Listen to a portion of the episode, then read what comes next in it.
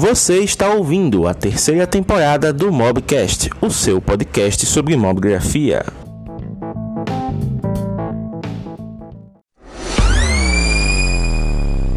Bem-vindo. Olá, Estela. Boa noite. Olá, vocês estão me vendo? Eu ainda não estou me vendo. Vendo e ouvindo. Galera, vocês Ah, podem então dar feedback aí também, se o áudio da Estela tá ok, se o vídeo tá bacana, né? Porque aí a gente Tá. já... Porque a minha imagem não está aparecendo aqui, mas se você está dizendo que eu estou aparecendo, então tá ótimo. Ah, a, a sua, a sua é, transmissão, ela tá um pouquinho com delay, mas acho que é a questão da internet aí normalizando, depois fica normal. Tá. Olha só, a galera já dando boa noite aqui. Então, beleza. Então, acho que a gente já estamos chegando na marca aqui dos 5 minutos. Se tiver tudo ok, a gente já pode começar o nosso bate-papo. Então, Estela, primeiramente, né, seja muito bem-vinda aqui ao Mobigrafando. É uma honra ter a sua presença aqui, né? Você ter aceitado esse convite para trocar essa ideia conosco no sábado à noite, que geralmente é a hora da galera relaxar né, e tudo mais. A gente sabe que você é bastante ocupada, né? Você trabalha no Testei, também colabora com outros portais, né, com outros canais de tecnologia. Então, para quem ainda, o que eu acho difícil, para quem ainda não conhece você, quem é Estela por Estela? Bem, eu sou Estela do canal Testei, para quem não me conhece. É um site que esse ano, um- canal no YouTube que esse ano vai fazer 10 anos de estrada. Eu tô há 10 anos no YouTube. E eu falo sobre resenhas de principalmente celulares, sempre foi assim o foco maior do canal, mas no geral tudo relacionado à tecnologia eu tô falando e acompanhando. E desde esses 10 anos já passei por vários, sempre mantendo eu testei, mas passei também por outros sites como Android Pitch. Atualmente eu estou trabalhando também fornecendo vídeos para o Tudo Celular. E acho que de forma bem resumida é isso. Olha só que bacana. Já que a gente está falando dos 10 anos de Eu Testei, né, que é uma marca que tem que se parabenizar, porque né, a gente sabe que a maioria dos projetos de internet muitas vezes acabam tendo percalços no caminho, os, os idealizadores acabam pivotando, indo trabalhar em outras coisas. Então, ter canais que tem essa longevidade é muito bom para a comunidade, né? E o que é que você pode me dizer a respeito de como começou o Eu Testei? Né? Lá no comecinho, há 10 anos atrás, como foi que você resolveu entrar nesse mundo e começar a fazer resenhas de produtos, de tecnologias? Ah, eu tinha um outro trabalho, né, que ele era para aquele site de comparação de preços, o Buscapé. Eu era produtora, então eu organizava tudo, as gravações e tudo mais, porque eles estavam começando com um projeto em que eles estavam fazendo vídeos, iriam começar a fazer vídeos de produtos para ajudar as pessoas a comprar e tudo mais. E aí eu me tornei produtora pela empresa que estava fornecendo esses vídeos para o Buscapé, que não era exatamente o Buscapé, era uma outra empresa. E, e eu atuava como produtora, organizava o dia das gravações, só que acabava também caindo muito trabalho de análise na minha mão, porque era uma equipe pequena, todo mundo tinha que trabalhar fazendo análise dos produtos também, e acabava caindo alguns produtos na minha mão. Eu já tinha trabalhado numa, numa revista de tecnologia, que era a Mac+, que era uma revista de Apple, falava sobre computadores Apple e tudo mais, num tempo em que praticamente nem tinha iPhone, para as pessoas que não sabem que esse tempo existiu. E, e eu era designer lá, porque eu sou formada em design, mas eu acabei também me voltando muito para texto, fazendo análise de alguns produtos para revista mesmo. Aí nesse, nesse projeto pro, pro Buscapé, acabou que eu também ficava com alguns produtos que eu tinha que fazer texto deles também para mostrar depois no, no canal do Buscapé. E já que eu estava com eles em casa mesmo, eu estava com os produtos em casa, e eu tava. Era produção de vídeo, eu pensei, ah, e se eu fizesse também alguns vídeos eu mesma para postar num canal no YouTube, como é que ia acontecer isso? O que, que as pessoas iam falar? E aí eu comecei a postar alguns vídeos eu mesma. Hum, abri um canal eh, e comecei a postar os vídeos. E, e foi indo sempre de forma bem bem de boas. Eu nunca tive, tipo, nossa, eu quero crescer, eu quero ser um canal gigante, porque naquela época também nem tinha essa essa coisa de você ter um canal grande. O YouTube era uma rede social ainda pequena, como outras, não era nada profissional. Então eu fui postando bastante mesmo por, por hobby. E enquanto isso eu fui seguindo com outros empregos, fui passando por outras outras profissões, trabalhei com livro eletrônico, fui fazendo várias coisas e o canal sempre lá. Até que depois de uns três anos levando o canal, ele ficou grande o suficiente para que eu para que eu conseguisse deixar todos os meus empregos e, e trabalhar só com eu testei. E assim eu fiquei por alguns anos. Olha só que bacana. É, o Anderson está até fazendo uma, uma brincadeira aqui, está perguntando se você está usando TechPix porque a imagem está meio ruimzinha. Mas é aquela coisa que eu expliquei no começo da live, tá, Elielson? Muito provavelmente a internet está normalizando, tá? Então, vamos focar no áudio, né? Se o áudio estiver ok, já fica tudo bacana para a gente poder né, absorver esse conhecimento, porque a Estela, como o, já surgiu outro comentário aqui, é uma figura sem igual, né? E está sempre dando show, como o Jean Victor falou aqui. Então, você começou nessa questão de prestar serviços para outras empresas e acabou se tornando algo mais natural. E como é que você lidou, Estela, com essa questão da evolução natural das tecnologias? Porque provavelmente quando você começou né, deu esse comentário divertido do tempo em que o iPhone não existia, que muita gente nem lembra, né, que teve esse tempo. Como é que você está vendo essa questão da tecnologia evoluindo tão rápido e agora dando essa estagnada de novo por causa da pandemia, né? Que muita coisa está mudando de cenário, os players estão se mexendo. Como é que isso está afetando o seu trabalho, por exemplo? Olha, é, quando é, eu justamente eu falei que eu sou formada em design, eu trabalhei com revista e tudo mais, mas a minha formação é design de interfaces digitais. Quando eu comecei a fazer a faculdade, que nem tinha um iPhone, ou seja, praticamente não tinham telefones com tela de toque direito, como a gente conhece hoje, as pessoas nem sabiam direito para que servia a minha profissão, porque interfaces digitais, o que eram interfaces digitais, coisas de toque, perguntavam se eu fazia conteúdo para totem de shopping, para caixa eletrônico de banco, porque eram as coisas que a gente tinha de tela de toque. Então, logo que eu comecei na faculdade, aí alguns anos depois começou a surgir o iPhone, a gente entendeu que isso era uma coisa que ia mudar tudo. E aí, justamente, foram anos em que a gente passou por coisas bem diferentes. A, o iPhone estava começando a entrar como uma coisa revolucionária, e aí entrou o Android também.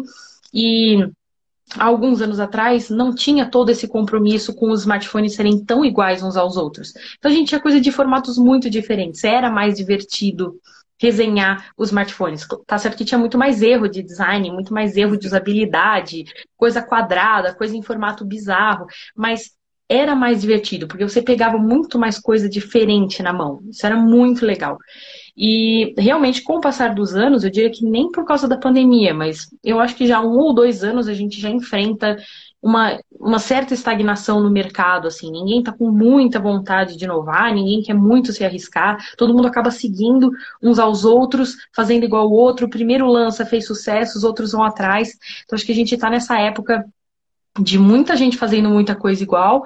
E por causa das empresas chinesas que entraram com muito muito embalo também no mercado mundial, entrou também essa onda que antes era só da Samsung de lançar milhares de modelos também. Todos os meses a gente é inundado de lançamentos.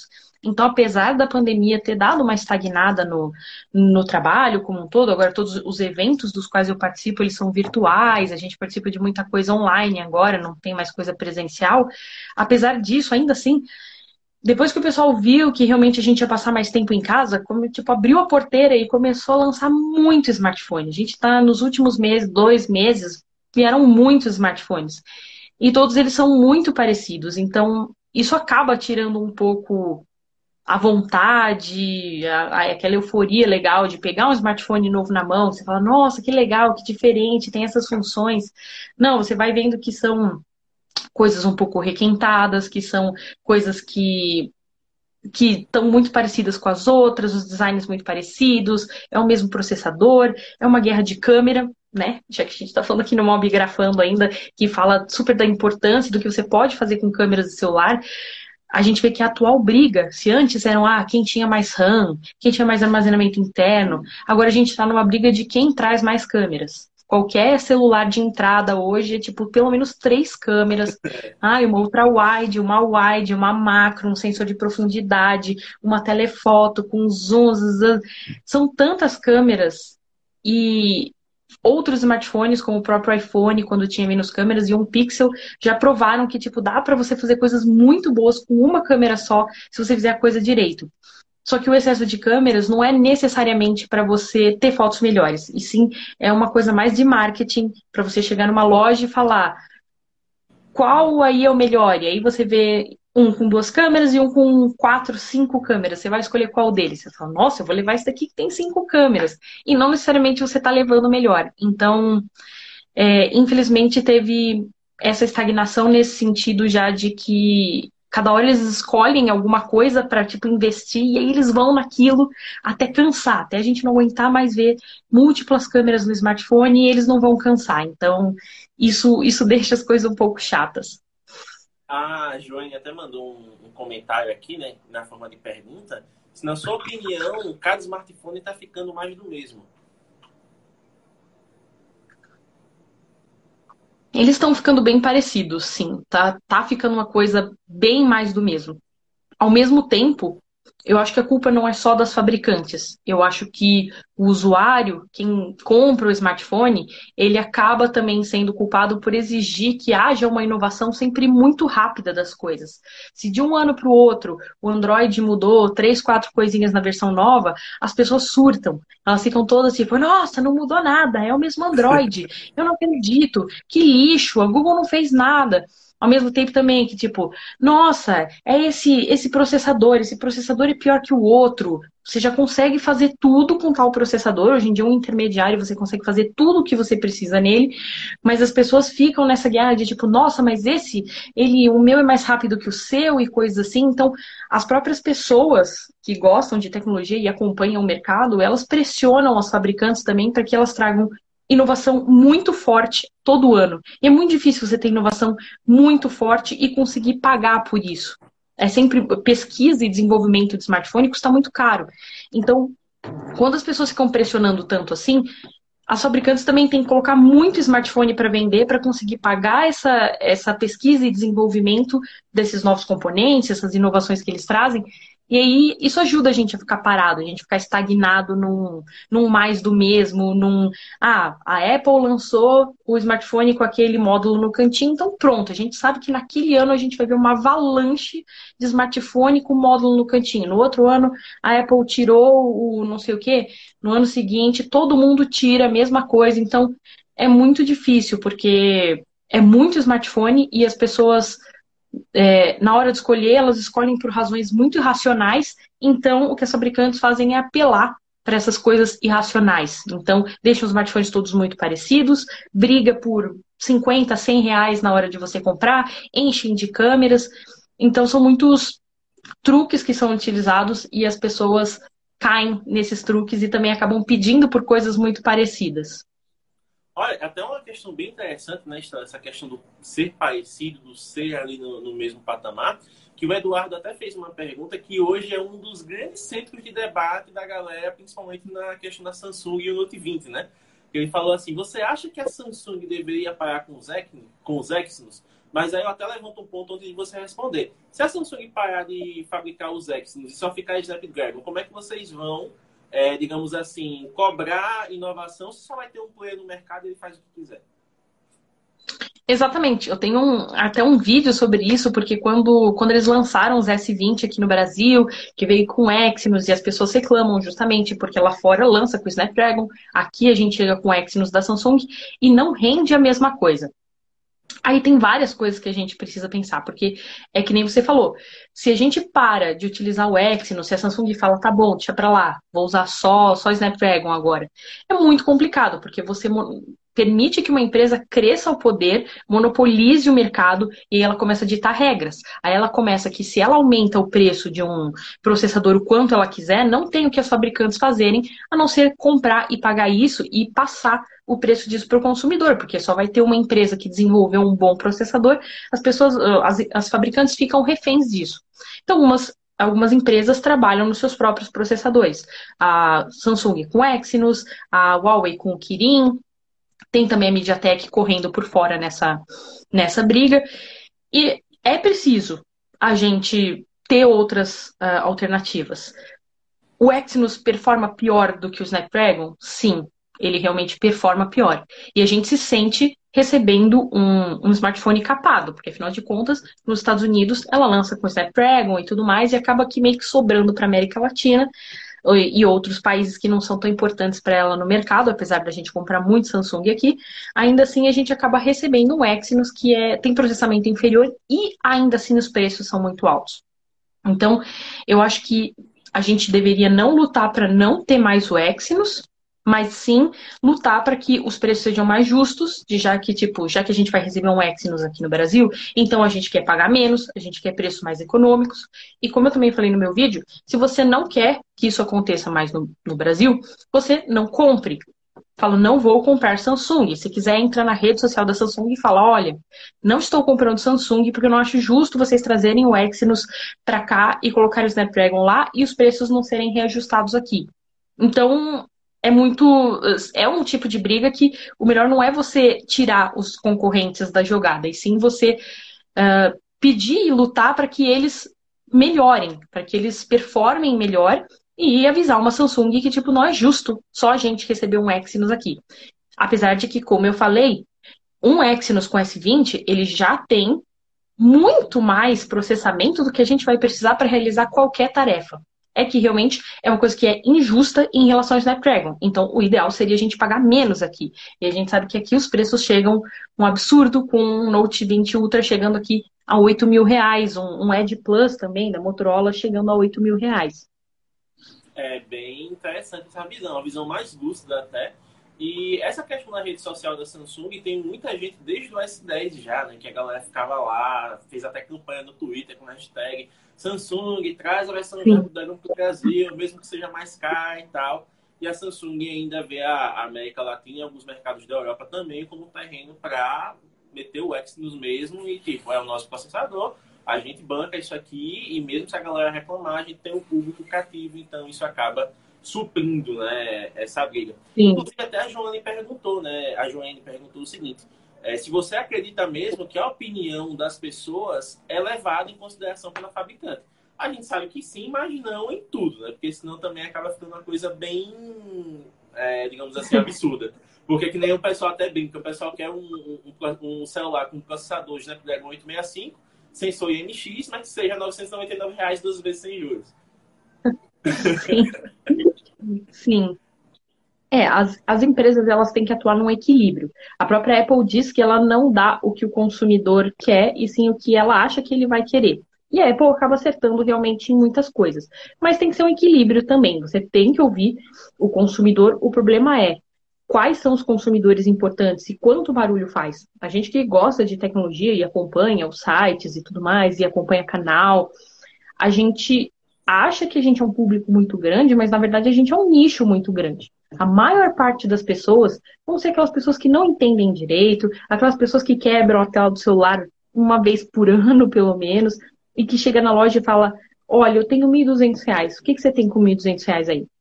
Sem pesquisar processador, sem pesquisar um, uma câmera, qual a qualidade da, da câmera, se o, a, se o aparelho performa direito, muitas vezes vai pela fidelidade da marca. Olha, já tive um Samsung, gostei do Samsung, eu quero um outro Samsung, ou eu tinha Motorola e eu sempre gostei, eu quero um outro Motorola. Então as pessoas não pesquisam direito. A grande, a maior massa da população não vai pesquisar a qualidade de um smartphone e vai depender muito de vendedor. E vendedor, obviamente, eles também são pessoas, eles querem fazer uma venda uh, o melhor possível para a pessoa que está indo lá comprar, mas eles também têm metas para bater. Eles têm muitas vezes que vender mais de uma marca, eles têm que desencalhar um, um lote ali, alguma coisa assim. E se de repente o que tem mais para vender são os Samsungs com Exynos, é isso que eles vão bater na tecla das pessoas para elas levarem mais. Então, as fabricantes escutam, eles fazem muita pesquisa, né? Grupos de pesquisa, eles estão sempre perguntando, pedindo opinião, inclusive da gente, muitas vezes a gente aqui do meio de tecnologia, a gente dá muito feedback para a fabricante, mas o que vai importar no final é justamente o maior número de pessoas que vai comprar, que são essas pessoas que você colocar mais câmeras é um atrativo para ela, já que ela não, não pesquisa, não sabe direito, o atrativo dela vai ser excesso de câmeras. Então ela vai chegar lá e vai falar: Meu Deus, isso daqui tem quatro câmeras, isso deve ser maravilhoso. Então eles escutam o consumidor, só que a gente é um consumidor muito nichado para eles. Então o que a gente teria que fazer, talvez, é um trabalho mais chato, que até quase entra como uma coisa de política. Você tem que chegar para sua tia falar: Olha, não compra mais smartphone assim, ou tipo, quando você for comprar smartphone me avisa, eu te dou umas, umas, uma seleção de uns três modelos legais, ou bate, vai lá na sua mãe e fala, mãe, compra esse smartphone aqui, esse daqui é melhor, ou para o seu amigo que não é tão interessado em tecnologia, fala, ó, oh, cara, se você for escolher um smartphone, pega esse daqui, esse daqui tem um, um, um custo-benefício melhor, alguma coisa assim. Então, é a gente também, a gente que gosta de tecnologia, a gente que quer ver a diferença, é a gente atrás das pessoas e tentar educando elas né, para que elas também façam compras melhores. Se ficar só na gente, gente, conversando entre a gente, não, Xiaomi é melhor, não, Huawei é melhor, é Samsung é melhor, a gente fica conversando entre a gente e a gente é muito pequeno em relação ao que as marcas levam em consideração para tomar as maiores decisões. Olha, é um, um, ponto bem interessante isso que você falou, né, da questão dos sermos pequenos, né, a gente é um público nichado, ao mesmo tempo em que, como público nichado, a gente tem pessoas que acabam nos seguindo, principalmente no seu trabalho, que você já está há 10 anos trabalhando em vários meios, e as pessoas veem, assim, principalmente os youtubers, né, influenciadores de tecnologia, como pessoas que têm voz e que têm poder de mudar um pouco o, o mercado. Por isso, acho que muitas vezes você acaba recebendo via direct, via e-mail, comentários e tal, pessoas que, Sim. por exemplo, perguntam para você sobre rumos de empresas e tal, como se você realmente fosse uma diretora, fosse um, um membro ali do conselho que pudesse ter voz e dizer, olha, não faz mais isso aqui, vamos fazer de outro jeito.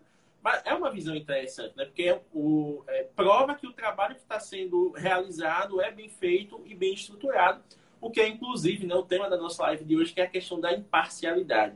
É, você, obviamente, acho que já deve ter até feito vídeo sobre isso, que é a questão do que o pessoal segue o youtuber, segue lá o de conteúdo, tá achando maravilhoso quando ele tá falando das marcas, tá descendo o cacete e tudo mais, mas se ele aparece numa ação contratada para promover a marca ou para fazer um produto que ele recebeu numa, numa permuta ou num, realmente numa, num negócio, né, que a marca contratou ele para um plano de marketing, o pessoal já vem com o famoso vendido. Como é que você enxerga essa questão do, do vendido nesse meio tech e como é que a imparcialidade dita o seu trabalho. Essa coisa do vendido, ela, ela realmente é complicada. É uma questão sempre muito delicada que eu também estou sempre pensando, apesar de 10 anos de, de mercado já, é difícil a gente chegar numa opinião final, porque até para a gente é sempre complicado. Sempre que a gente escolhe fazer uma ação, a gente tem que levar em consideração que a gente precisa desse dinheiro para se sustentar, porque para muita gente o canal do YouTube é o único trabalho. E tem que levar muito em consideração que o YouTube, ele paga muito pouco. É, muito pouco. É, é, depende, assim, de qual categoria de canal. Para algumas categorias de canal, o YouTube paga um pouquinho melhor, mas com qualquer youtuber que você fale, você pode ver que nenhum deles, nem os que tem mais de um milhão, tipo, o Whindersson Nunes provavelmente não sobreviveria só do que o Google paga, porque é um preço muito baixo. Então a gente tem sempre que estar tá é, encontrando outras formas de conseguir uma renda. No meu caso, eu trabalho para outros sites também, eu faço algumas ações, uh, tem as pessoas que escolhem vender merchandising, então, tipo, ah, uma camiseta do canal, uma caneca do canal, outras pessoas escolhem é, coisas tipo Patreon ou Padrim, que você, né, tipo, você pede um dinheiro para os seus, seus seguidores todo mês, você oferece algumas coisas em troca para ele, então cada um vai encontrando um jeito. E é sempre muito legal quando uma marca chega e quer fazer uma ação com você. Porque você se sente bastante reconhecido. Afinal de contas, foi uma marca que chegou para falar com você. Você sabe que existem, tipo, centenas de milhares de youtubers de tecnologia e eles escolheram falar com você. Então, isso por si só já é um, já é muito legal. É um, é um reconhecimento. Mas é, é, é uma coisa muito complicada, porque você escolhe fazer uma ação com uma marca, no mês seguinte essa marca dá uma mancada, ou descobrem que o celular que ela faz, na verdade, não era certificado direito pela Anatel, que eles estavam fazendo coisa de corrupção, alguma coisa assim, e de repente você nem sabia disso e tá lá sua cara estampando a marca para todos os lados, e você, tipo, e as pessoas vêm, cara, como você pôde apoiar essa empresa? E você fala, meu Deus, eu não, eu não sabia, gente, é muita coisa para youtuber cuidar, pra gente também ficar de olho na marca, a gente confia em marcas grandes, a gente acredita que elas vão fazer o melhor. Assim como marcas também confiam em youtubers e às vezes alguns youtubers, alguns influenciadores também dão umas mancadas feias por aí e a marca acaba entrando também no meio, no meio do rolo por estar patrocinando aquela pessoa por algum motivo. Então é sempre muito, muito complicado. A gente fica super feliz com o reconhecimento, com o dinheiro que vai entrar, mas a gente fica sempre temeroso, porque a gente pensa, será que se eu falar, sei da positivo, eu vou conseguir falar de outras marcas? Ou será que as pessoas vão achar que eu ainda tenho credibilidade? Então, mais ou menos sempre cada um desenvolve a sua técnica, as suas, as suas coisas para lidar com isso. Então, eu, por exemplo, eu aceito fazer ações, mas eu nunca aceito fazer review patrocinado. Review é muito complicado, porque eu já fiz alguns tempos atrás, e aí, tipo, a marca, você faz o texto, aí a marca quer ver o texto que você fez. Se tem uma coisa que bate de frente, algumas, alguma coisa que eles estejam é, divulgando como um destaque. Ah, a tela é gigante e linda. E você fala no seu review, olha, a tela não tem uma definição muito boa. Aí dá problema, eles vão olhar seu texto e vão falar, desculpa, você não pode falar isso. E aí você se sente muito preso, justamente no que é mais importante, que é a minha credibilidade. Então, a minha, minha técnica é eu fazer outras coisas que não sejam review. Eu faço hands-on, eu apresento o produto, eu dou dicas sobre ele, ofereço conteúdo tipo mais diversificado do, das coisas do que eu fazer um review. Porque review é o que eu tenho de mais importante, é o que me dá mais credibilidade, e apesar de eu poder ganhar muito dinheiro, é, credibilidade, se eu perco ela, é muito difícil de recuperar. E aí eu perco a credibilidade, o dinheiro, os seguidores e vai tudo embora. Então a gente precisa é, se também se blindar de alguma forma. Mas é complicado, porque mesmo assim, ainda tem as pessoas que, tipo, na hora já vem o vendido. É muito complicado, porque aí também, mesmo quando a gente não está fazendo ação nenhuma, ainda sempre vem alguém falando: por que você está falando bem disso? Cara, você é super comprada dessa marca. E às vezes você é comprada da mesma, de cinco marcas diferentes no mesmo dia. No Tudo Celular a gente tem, tem bastante disso, porque a gente faz os uh, comparativo, a gente faz review da, das coisas, e os comentários são sempre tipo, ah, seus vendidos da Samsung. E aí no outro, o que está batendo na Samsung é tipo, ah, seus vendidos da Apple. Então, todos os dias a gente deseja que a gente estivesse recebendo dinheiro da Samsung, da Apple, da LG. Pode mandar todo mundo dinheiro, porque as pessoas já acham que a gente é vendida, então manda logo dinheiro. E são muitas marcas por dia que consideram que a gente seja vendido delas. Mas aí são muitas pessoas com muitas opiniões diferentes na, na, história, na, na história. Então, para alguma pessoa eu posso estar falando bem demais do negócio, para outra pessoa eu estou chutando o negócio. Às vezes no mesmo vídeo tem, nossa, porque você bateu tanto no produto e no mesmo, ai, tá puxando o saco da marca, eu não acredito. Isso claramente é vendido.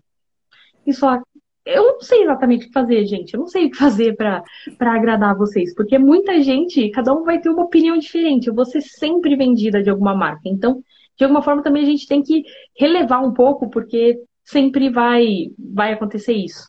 Olha, o Geek Louco tá na live, tá dando oi. Olá, Geek. Essas ilustres hoje aqui, coisas que só Instaladão é capaz de fazer. Estela, aproveitando esse ensejo da questão dos vendidos e tudo mais, mas sem brincadeira agora é, a questão dos produtos que você faz aqui. Ao longo de 10 anos você já fez análise de muita coisa, já teve contato com muitas tecnologias diferentes e produtos inusitados. Então, até hoje, qual foi o produto que você recebeu para analisar que mais te marcou? eu acho que já foi coisa demais aqui para eu ter recebido e é difícil falar só de um. Mas tem muita gente que sempre tenta enviar coisas muito malucas, principalmente quando são essas coisas da China Algumas coisas até chegam e no final eu nem faço, acabo nem fazendo vídeo porque o produto chega aqui e ele não é o que, o que a gente esperava e tudo mais. Então, uh, eu tenho aqui que eu nunca fiz o vídeo, eu tenho uma é uma máquina de lavar tipo de mão. Você, tipo, sei lá, tá no escritório, você manchou sua camiseta, você arranca ela, pega a sua lixeira, enche ela de água, põe um pouco de sabão em pó, taca a camiseta e a maquininha lá dentro, ela vai, tipo, sei lá, mexer água para tipo lavar a sua a sua camiseta. Então tenho esse negócio que eu nem nunca fiz vídeo porque era bizarro demais, me mandaram, eu falei, gente, não vou fazer vídeo disso. Tem o chuveiro também, que é um dos um dos meus vídeos que o pessoal mais lembra também como um dos mais diferentes, porque me mandaram um chuveiro que eu uso até hoje, tá até hoje no meu banheiro, e ele tem LED, então ele troca de cor, ele fica pitando dependendo de quantos minutos eu já passei no, no banho, quando você termina o banho, ele te dá uma nota. Então, se você ficou tempo demais ou se você usou água muito quente, a sua nota cai para perto de zero. Então, é também um, uma coisa interessante porque é um produto tecnológico super legal, mas que é mais bizarrinho. Então, hoje já passou, tipo, muita coisa. Eu lembro que também um, um site chinês me mandou um. Era tipo um, um, não é estetoscópio, mas é aquele negócio justamente para você fazer aqueles exames de imagem, é aquela camerinha que é em cano, assim, e você tipo coloca aqui para você A fazer endoscopia. Sim. E aí, sei lá, você pode olhar aquilo para, você pode usar aquilo para desentupir cano, se você quiser, para você ver na sua casa se o o cano tá entupido, alguma coisa assim, mas também era um produto muito bizarro. E esse tem também vídeo lá, eu falei justamente, olha, se você quiser desentupir o seu cano, você pode usar essa câmera aqui. Principalmente as coisas da China, são as mais bizarras que a gente tem. Olha só, que legal. É, Estela, uma coisa que é bem legal também nessa questão do, do trabalho, né? até porque você colabora diretamente com outros sites, com outros portais, é justamente a questão do networking, né? De você conhecer outros produtores, de você criar parcerias, é, fazer collabs mesmo. Como é que você vê essa questão da cena tech no Brasil e quais são, óbvio, né? Sem favoritismo, porque senão os outros vão ficar chateados. Mas até hoje, quem foram as pessoas assim que você mais gostou de, fazer parceria, de fazer collab? Tem como citar isso? Ah, eu tento ser amiga de todo mundo, mas eu sempre falo para as pessoas para elas não se esquecerem que eu sou uma pessoa tímida. Muitas vezes eu chego nos eventos e eu quero me esconder num cantinho e ficar lá no final do evento até as pessoas me esquecerem. Mas como eu já estou muito tempo nesse mercado, eu entro, por mais escondida que eu entre, vem todo mundo, ah, Estela! Então, eu gosto de ver as pessoas, é muito legal depois que eu já estou ali conversando, mas eu sou um pouco tímida até eu ir até eu ir destravando demora um pouquinho, mas eu sempre falo para as pessoas que se elas querem, pode insistir que, tipo, eu, eu vou voltando ao meu normal depois de passar um pouco a timidez. E é muito legal, agora a gente, com a coisa da pandemia, a gente não tá mais tendo esses eventos em que a gente encontrava todo mundo, em que a gente consegue conhecer mais gente. E nesses 10 anos, participando de muito evento, já passei por muitas pessoas que, tipo, chegaram menores do que eu, então eu ainda lembro até hoje do do evento da Sony em que eu conheci o Dudu, o Dudu Rocha, que ele estava no evento da Sony, ele veio e tirou foto comigo. Nossa, Estela, eu sou seu fã, que prazer, sabe? Eu tô abrindo, eu tô com um canal, e eu vou crescer, você vai ver, eu sou ambicioso. E aí, tipo, hoje o Dudu, tipo, já é um canal maior do que o meu. E eu lembro de quando eu conheci ele. Lembro de quando conheci o Becker, que hoje tem o, o Bitec, que é um canal gigante também. Então eu, eu vi várias pessoas passando e chegando, pessoas que também não cresceram muito hoje, mas que ainda assim tem canais que são lembrados pelas marcas e tudo mais. Então, eu já conheci muita gente e foi onde eu fiz a maior parte dos meus amigos. E, e é sempre legal ter com quem fazer collab. Tem pessoas com quem eu falo mais hoje em dia, então, por causa da amizade que eu fui tendo justamente com o Wallace do Tudo Celular, foi que eu fui trabalhar lá. Eu sou, eu também gosto muito de fazer coisas com o André Martins, do canal do André Martins, o Bruno Lima, do, do Justec BR, que apesar de estar bastante tempo sem vídeo, ele, a gente conheceu de lá. É, com o Laguela, a gente é muito amigo também, vira e mexe a gente está fazendo alguma coisa junto e todo dia a gente conversa um pouco também.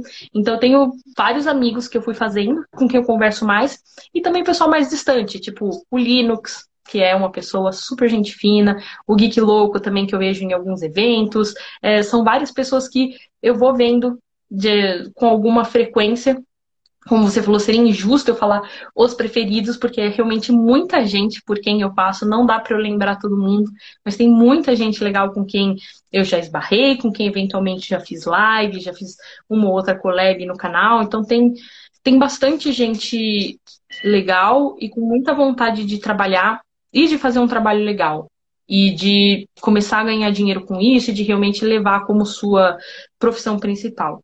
Alguns conseguem e conseguem ficar grandes, alguns ficam numa média por aí, mais ou menos do meu tamanho, mas eu acho que tem espaço para bastante gente. Para todo mundo, não, infelizmente, porque uh, são, não são marcas o suficiente para tanta gente, mas é, vira e mexe, você consegue ver pessoas pequenininhas nos eventos, pessoas que já são bem maiores, aí quando você fica maior, nem sempre você, você passa a não querer ir mais nos eventos, você passa a querer cobrar para ir nos eventos, mas o pessoal pequeno sempre fica muito, muito honrado quando é convidado pelas marcas para ir, então Motorola costuma chamar bastante gente, LG costuma chamar bastante gente, Samsung chama muita gente quando é, de, quando é lançamento de linha S, então dá para você ir conhecer conhecendo bastante gente. E é difícil de você conhecer. Obviamente, tem as pessoas que não são muito legais no, no caminho, mas é difícil de conhecer gente que seja mau caráter. São,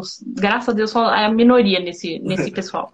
graças a Deus. Inclusive, apareceu aqui o Conexão Atec também, né? Falando que você é. Sim, o Ale. Criador de conteúdo. E já que ele tocou nesse assunto, tem uma pergunta aqui que, inclusive, foi feita pela minha namorada, que está assistindo aqui de camarote que ela perguntou o seguinte, né? Carolina Jeffrey, o mundo tech é dominado por homens. Como é ser uma das mulheres que tem tanta longevidade né, nesse meio e que, de certa forma, ajudam a mudar o cenário? Então, eu acho que eu acho que continua sendo dominado por homens. Assim, eu acho que desses 10 anos para cá, eu vi a gente mudou bem pouco isso. Eu acho que se fosse se a gente fosse dizer o era dominado por homens, a gente teve, teria que ter muito mais mulheres hoje. Não é o caso. São poucas, bem poucas das mulheres que eu conheço que têm um canal próprio. A gente tem o Minuto Tech, tem a Ju Cyber, também são as pessoas que eu mais conheço que tem o canal, e tem as pessoas que trabalham com isso, com, por exemplo, a Joyce Macedo, que está no, no Tecmundo agora, mas no geral é difícil. Você vê que ainda eu preciso ficar é, apertando bastante a minha cabeça. Tem mais umas. Tem a Simie, né? Do, que também fala das coisas da China. Então, é difícil lembrar de mais mulheres. Você vê que é bem pouco. Para esses 10 anos, eu lembrar de, tipo, praticamente cinco mulheres, nem 10 mulheres eu consigo lembrar, eu acho que ainda é bem pouco. Mas eu entendo que é um nicho mais complicado porque não são muitas as mulheres que vão crescendo com interesse por tecnologia. A gente, mulher, acaba se direcionando para outros assuntos e se você vai ser influencer, acaba sendo mais voltado para interesses que acabam sendo naturalmente de mulheres. Então, roupa, estilo de vida, moda, hum, viagem, maquiagem, até falar sobre assuntos um pouco mais como se tem alguma deficiência, falar sobre deficiências que tem, ou ser mãe, decoração, reforma de casa, acabam tendo algumas categorias que são mais preferidas e que acabam também acolhendo melhor mulheres. O, o coisa e tecnologia acaba sendo legal para mim, porque se alguém quer fazer uma coisa bem diversa, chama a Estela porque tem uma mulher no meio que é bem tem bastante credibilidade. Mas é um pouco é um pouco solitário. Eu gostaria de ver mais mulheres, mas não é uma coisa muito incentivada pelas marcas também. Se você for pegar, as marcas gostam de pegar gente que está pelo menos um pouquinho encaminhada, então é difícil a gente ter mulher que queira começar isso. Eu vejo aparece bastante gente no canal do Eu Testei, tipo, ah, que legal o seu canal, e eu gosto de ver que é mulher comentando, mas para sair do papel mesmo, para ir atrás e, e fazer um canal, falar de tecnologia, é bem mais complicado. Olha só, uma... a gente está chegando na reta final aqui da nossa live, já estamos com 42 minutos. E, inclusive, olha só, um feedback aqui, né, que muita gente, não sei se é só comigo, mas eu estou usando esse iPhone XR há uma semana e eu já fiz duas lives com ele e já estamos a 42 minutos ele está contando 23 minutos. Ele está contando o tempo da live pela metade. A outra live eu não vi que terminou porque realmente estava mostrando o tempo errado. Se alguém usar iPhone só que disso daí também, diz aí nos comentários, porque eu acho que é a primeira vez que eu vejo algo do tipo acontecendo. Estela, dentro dessa, dessa reta final, tem uma coisa também que é bem legal da gente comentar, que são os seus hobbies, né? Obviamente todo mundo conhece você pelo trabalho, mas nem só de trabalho vive a pessoa, né? A pessoa também tem que relaxar um pouco. Então, é, eu vi que você tem a fotografia como um hobby também, né? Na sua descrição lá no LinkedIn, você disse que gosta de fotografar e tudo mais. Teve um seguidor que perguntou do seu canal de games. Então, como é que você... O que é que você pode falar a respeito das suas atividades extracurriculares? Aquilo que você faz realmente mais para curtir e que, de certa forma, você acaba incorporando no seu núcleo de trabalho, porque são coisas relacionadas. É, geralmente mais ou menos qualquer coisa relacionada à tecnologia acaba se tornando um hobby e aí vira trabalho também, então acaba confundindo muito. A gente fala que você falou que não só o trabalho que define a pessoa, mas ultimamente tem sido mais o trabalho que tem definido a minha pessoa. Mas quando eu não estou trabalhando bastante, é, eu já tive mais gosto por fotografia, uma coisa que está um pouco mais abandonada agora, mas ainda assim eu prezo muito para que o smartphone que eu use, ele tenha uma boa câmera. Então, atualmente, eu estou usando um Galaxy S10 Plus. E antes eu usava o Zenfone 6, e aí eu já tive um Pixel 3 também. Então, eu sempre prezei por smartphones que tenham câmeras legais, principalmente no automático. Eu acho super legal parar, mexer no, no manual e tudo mais, mas, por exemplo, eu gosto muito de fotografar animais, e muitas vezes com animais não dá tempo de você, peraí, deixa eu abrir o manual aqui e acertar a abertura e a exposição e o ISO, não dá tempo. Muitas vezes você precisa ter uma boa câmera e de você abra ela e tipo, fotografe rápido antes que o bicho se mexa, antes que o bicho vá embora, um momento de família que você queira sacar a câmera. Então eu ainda gosto de, às vezes, encontrar alguns detalhes. Eu gosto muito de fotografar coisas que geralmente as pessoas não prestam atenção, estão na frente delas, então uma plantinha pequenininha na rua, uma, uma figurinha que uma rachadura no chão faz, eu gosto de fotografar esse tipo de coisa, mas ultimamente não tem sido algo que eu tenho levado muito a sério. Eu tinha, na época da faculdade, eu tinha um Flickr, o meu TCC de, da faculdade, meu trabalho de conclusão de curso foi sobre fotografia de celular. Eu fiz uma pesquisa extensa, li livro, eu fiz uma, uma exposição de fotografias de celular na faculdade, ainda naquela época em que a gente tinha smartphones, sei lá, de 3 megapixels, e ainda assim eu recebi fotos muito legais, provando também que tipo é legal você ter uma câmera com uma boa qualidade, mas que é muito importante o sentimento com que você está fotografando e, e também o seu olhar fotográfico. O que, que você sabe pegar? Não importa qual a qualidade da câmera, se você tira uma foto legal, uma foto com uh, um enquadramento interessante, às vezes os ruídos ou a baixa, a baixa qualidade da foto até ajuda a contar a história da foto. Então, quando eu fiz esse TCC foi muito legal, porque eu aprendi bastante coisa sobre fotografia de celular e como as câmeras dos celulares estavam mudando a vida das pessoas, porque agora elas tinham a oportunidade de fotografar o que elas quisessem. Então tinha gente que teve gente que mandou para concorrer, para entrar na exposição, foto do bebê recém-nascido, foto da esposa no hospital tendo um filho, foto dos pais, eram fotos muito simples, mas que eram muito importantes para as pessoas. E elas só puderam tirar aquelas fotos porque na hora elas estavam com o aparelho na mão, elas puderam sacar aquele aparelho e tirar uma foto com os pais, não importa a qualidade. Elas registraram aquele momento e aquela foto para elas era inestimável, não importa se ela estava com efeito retrato, se ela tinha, se estourou o fundo do céu ou não, era importante para elas. Então, fotografia sempre foi uma coisa muito querida para mim. Fora isso, eu tenho um canal em que eu atualizo às vezes, que é o Eu Testei Play. Eu falo lá de, de jogos, mas são jogos de tabuleiro. Ah, eu gosto muito de jogar, eu gosto muito de jogar videogame também. Eu tenho, eu tenho Nintendo Switch, mas eu também gosto muito de jogos de tabuleiro. E é uma alternativa não ficar sempre com a cara na tela, não ficar no videogame, não ficar só no, no notebook. Eu tenho essa experiência do analógico, do papel, do poder uh, não estar olhando para uma tela. Então é um canal em que eu falo de jogos de tabuleiro, mas ele eu não, não atualizo ele com muita, com muita frequência. Mas é que como a gente é criador de conteúdo, qualquer coisa que a gente faz na vida a gente já começa e se eu fizesse um canal disso? Até de limpeza de casa, tipo, e se eu fizesse um canal dando dicas de como limpar melhor a casa? Você já começa a pensar em qualquer coisa pode virar conteúdo. Então, eu acabei fazendo um canal disso também, mas eu gosto mesmo é de jogar. Olha só, é, inclusive você falou a questão do aparelho, ó, tá aqui também, Zen Fanático, desde sempre. E aí você tem um episódio curioso, que eu acho que foi o vídeo mais diferente que você fez, que foi a questão de você analisar a assistência técnica, né? Com o episódio lá que você enviou os seus iPhones e tudo mais. E aquilo ali, na verdade, para quem já acompanha ASUS de muito tempo, não se surpreendeu com o resultado do vídeo, porque é realmente aquilo mesmo, né? É... E como é que, no caso, você trabalhando com tantas empresas, vendo tantos pontos fracos, pontos de melhoria, mandando feedbacks e tudo mais, você se sente meio, digamos assim, engessada pelo fato de saber tanta coisa e ao mesmo tempo não ver esses pontos sendo melhorados pelas empresas? É, a coisa do pós-venda eu falei da Asus porque foi o que aconteceu comigo de foi da Asus, não, e nem foi culpa da Asus, fui eu que realmente fiz caco com o meu smartphone. Mas se fosse outra empresa, as pessoas falam, ai, porque é uma porcaria o pós-venda da ASO.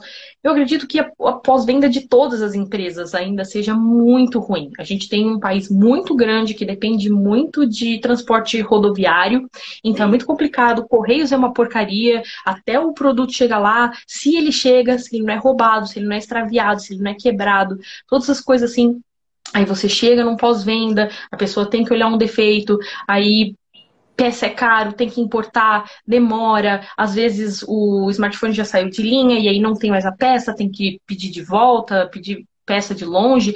Então, o pós-venda aqui é muito ruim. As pessoas, ah, as empresas, elas não dão o feedback necessário. Como um todo, as empresas têm falhado bastante em atualização de Android, que mais uma vez é uma coisa que não importa para a massa, não importa para a maior parte das pessoas que vai comprar um smartphone, mas para a gente que curte tecnologia, a gente fica de olho, a gente sabe o quão importante é uma atualização de sistema. Mas como isso não é importante para a maior parte das pessoas, as fabricantes têm abandonado bonito um monte de aparelho na mão. Então, isso é muito complicado. E eu vi vejo empresas melhorando nesse tempo todo, vejo empresas piorando. A Motorola era uma empresa que dava um dava mais atualizações e era muito legal isso, era muito interessante. E a gente foi perdendo isso com o passar do tempo para eles saírem do uh, para eles saírem do do vermelho, eles tiveram que começar a abandonar atualizações, e aí a gente vê a Samsung tentando melhorar isso, prometendo três anos de atualização para alguns, a Apple ainda seguindo em frente com cinco anos de atualizações, mas não tem um padrão no mercado. Pode ser que amanhã a Samsung desista dessa promessa de três anos, a LG esquece alguns aparelhos top de linha sem atualização por anos. Então, isso chateia, porque a gente vê que Obviamente, o objetivo das empresas é ganhar dinheiro, isso precisa ser sempre levado em consideração e elas vão fazer sempre o que tiver ao, alcance delas para otimizar esse ganho de dinheiro. Mas é um pouco triste ver as coisas se estagnando, ficando todas parecidas, e a, além disso, coisas-chave como um pós-venda ficando estagnados, ficando parados, porque não é uma, não é uma prioridade. Então, é legal eu trabalhar mais com o que as pessoas podem fazer com o celular. Porque a gente entra muito numa vibe de, puxa, a empresa é legal, essa empresa é muito boa, essa empresa tem inovações ótimas, a MIUI é a melhor interface, porque o meu Xiaomi é maravilhoso. Só que no final é o que você faz com o seu smartphone. E aí não importa se ele é Xiaomi, se ele é LG, se ele é Motorola. As empresas vão eventualmente te deixar na mão, o smartphone vai eventualmente vai ter algum que vai dar defeito, que vai dar um burn-in na tela, que vai dar problema na conexão USB, que a câmera vai parar de funcionar. Então, é, eu tenho tentado me voltar, eu testei mais para o que as pessoas podem fazer com o smartphone do que ficar vendo o que as marcas estão trazendo de bom, trazendo de melhor, porque enquanto elas estão trazendo um monte de coisa nova e melhor, elas estão pisando na bola com várias outras. Então, é mais importante a gente ver que as pessoas evoluam nesse sentido. Eu acho que é mais fácil conseguir uma evolução das pessoas usando melhor o smartphone, é, tirando mais deles, não usando só para ficar conversando no WhatsApp, vendo GIF de gatinho, ficando no Instagram, mas sim aproveitando, lendo livro, aprendendo um idioma ou tendo um hobby de fotografia utilizando o seu smartphone, o que ela pode fazer com aquilo e que ela evolua, que ela escolha melhor um smartphone, que uma pessoa que não entende direito de tecnologia consiga ir numa loja e escolher melhor, fazer uma boa compra com o dinheiro dela e consiga se sentir mais satisfeita por mais tempo, porque ela não tem que jogar esse smartphone fora, já colocar ele na gaveta muito rápido, perder o dinheiro dela. Então, eu tento. Eu, o meu objetivo ultimamente é trabalhar mais com as pessoas do que ficar pensando de tipo, ah, essa marca tá dando mancada, essa não tá dando, porque se eu for ficar fazendo conta disso depois de 10 anos, talvez eu fique meio chateada. é, é, é, a parte que, digamos assim, a gente viu, né, principalmente lá no Creators Boost, que é a questão do próprio produtor de conteúdo se manter são nesse meio de loucuras, né? Porque a gente tem a loucura por Sim. parte das empresas, a gente tem a loucura por parte dos parceiros, a gente tem a loucura por parte das plataformas em que a gente está hospedando né, os nossos serviços e conhecimentos, e tem a loucura por conta do público, que, eh, principalmente o umas loucuras às vezes que dão, dão assim, um, um, frio na espinha. Mas, é, Estela, a gente está chegando realmente agora nos últimos minutos da live, então eu vou deixar esse espaço agora para que você possa, primeiramente, convidar o pessoal que não conhece ainda a seguir o Eu Testei, a acompanhar você nas redes sociais, porque o seu conteúdo é um conteúdo que vale a pena. E como falaram mais cedo, é um conteúdo que ajuda a definir compra, porque as suas análises são muito bem feitas, pontuam realmente os pontos que devem ser levados em consideração. E você não fala apenas sobre os produtos, né? você fala sobre aquilo que pode ser feito com eles. Então, isso é válido para todo mundo que quer fazer compras mais conscientes e também já aproveita para dar uns spoilers aí do que a gente pode esperar do testei nesses próximos meses, beleza? Ai, ai, beleza. Ah, gente, eu queria agradecer todo mundo. Ó, a gente está com 30 pessoas aqui acompanhando, agradeço. Já devem ter passado mais de 30 pessoas, então eu agradeço as mais de 30 pessoas que acompanharam a gente agora num sábado às 9 da noite, né? Que todo mundo poderia estar, tá, sei lá, assistindo um filme, mas veio assistir a gente, então eu agradeço bastante vocês. E eu quero convidar vocês, se vocês quiserem conhecer o Eu Testei Eu, Eu Testei BR, nosso Instagram.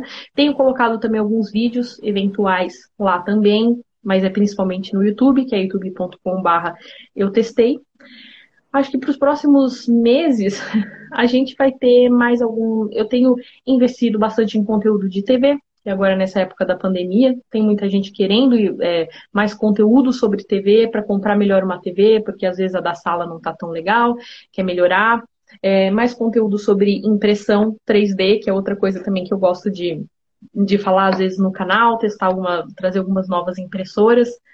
E alguns smartphones. Depois de 10 anos, eu digo que já está um pouco cansativo falar tanto de smartphone, então eu tenho diferenciado um pouquinho, ao invés de fazer as resenhas, eu tenho falado um pouco mais das funções legais que você encontra no smartphone, que eu acho que é uma coisa que ninguém está falando a respeito, eu gosto de falar, então as pessoas podem esperar isso.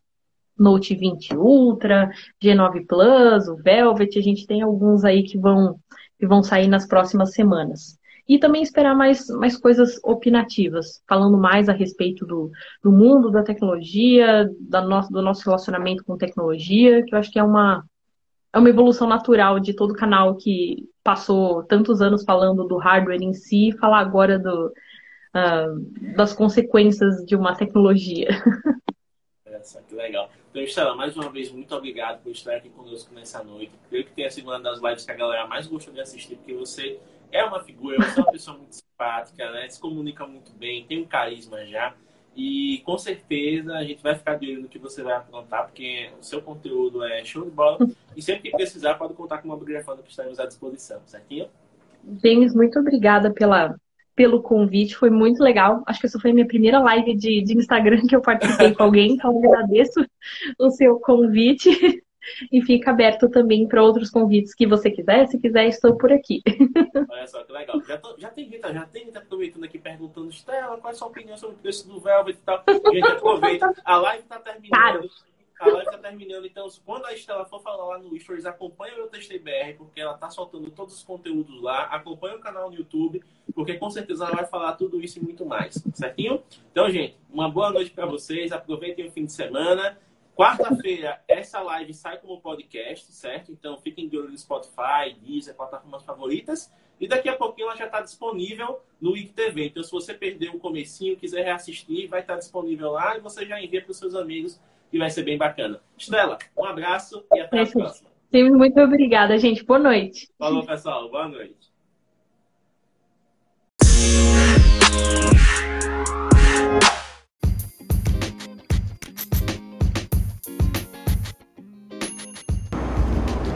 Muito obrigado por estar conosco aqui no Mobcast, o seu podcast sobre mobgrafia. Compartilhe este episódio com outras pessoas para que elas possam aprender sobre o tema e envie a sua mensagem de voz para participar dos próximos episódios. Você pode enviar esta mensagem através do Anchor FM, se você usar a plataforma, ou através do nosso grupo oficial no Telegram. Visite o nosso Instagram, instagram.com mobgrafando para saber mais detalhes. Até a próxima e até mais!